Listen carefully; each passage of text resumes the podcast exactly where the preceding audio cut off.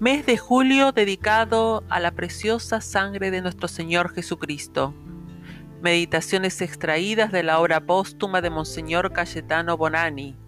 Madrid, 1851. Lectura Mariana Pérez de Durán.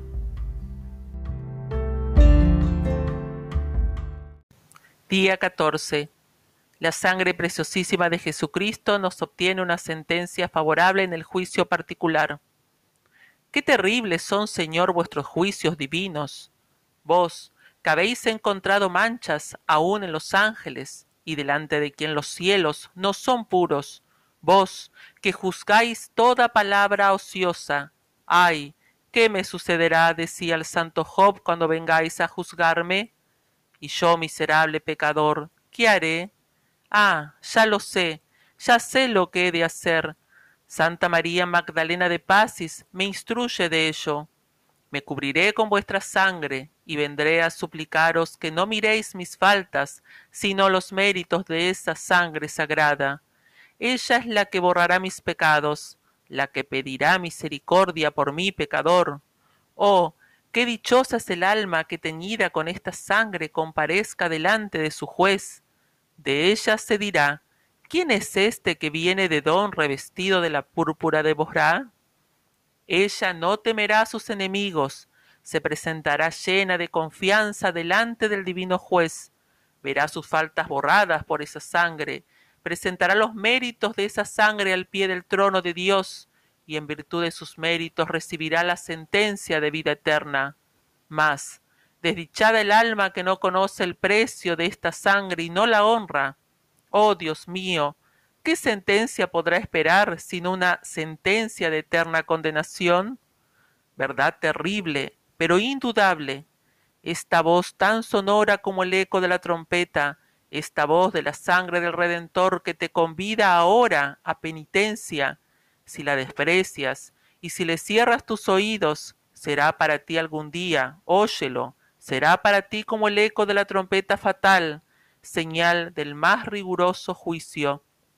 ¿No ves, pues, oh alma rebelde y obstinada en el pecado, que la sangre divina te amenaza con un fuego eterno? Ah, purifícate con esa sangre en tanto que el Señor te da tiempo para convertirte, o de lo contrario, deberás arder en un fuego eterno. El agua y el fuego son los dos elementos que purifican, el que rehúsa purificarse al presente con las lágrimas de la penitencia, ese baño saludable que unido a la sangre preciosísima de Jesucristo lava todas las manchas del pecado, caerá en un fuego devorador. Este fuego jamás podrá purificarle, pero le atormentará por toda una eternidad con llamas abrasadoras encendidas en la sangre divina que tan incesantemente despreciamos. Ahora, Cristo es un agua benéfica, dice Guarrigüe, pero entonces será un fuego que consume. Era una fuente abierta para lavar los pecados, mas entonces será una llama cruel, un fuego que devora hasta la médula del alma.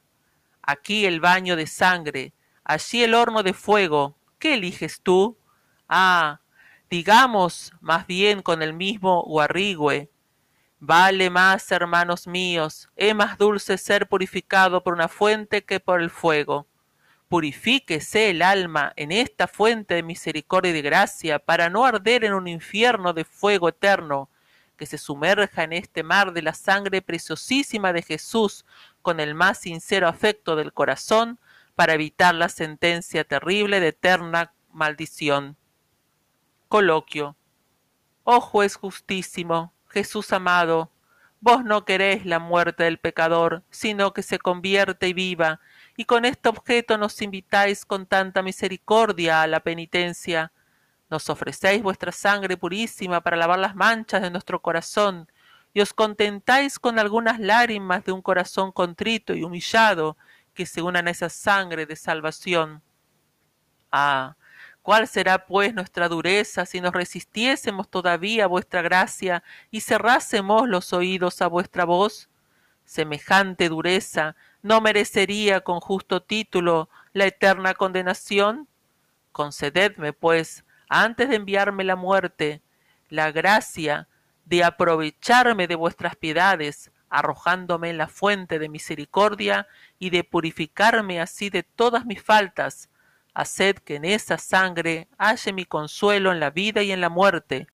Haced que por sus méritos alcance en vuestro divino tribunal una sentencia favorable, y que esa sangre no se convierta para mí como para los judíos en una maldición eterna.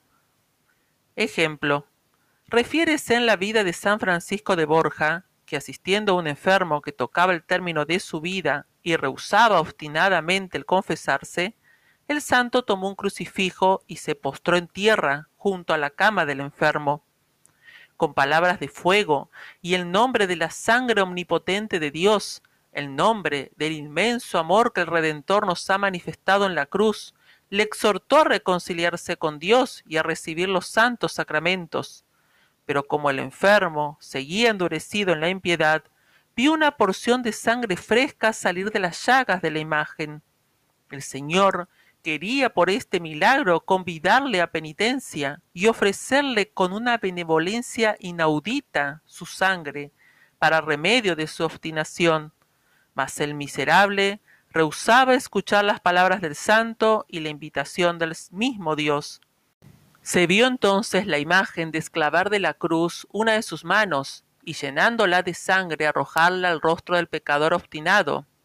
Poco tiempo después murió condenado, y aquella sangre salida milagrosamente del crucifijo no sirvió, en castigo de criminal obstinación del, del enfermo, sino para atizar contra él las llamas devoradoras del fuego infernal. Jaculatoria. Eterno Padre, os ofrezco la sangre de Jesucristo en rescate de mis pecados y por las necesidades de la Santa Iglesia.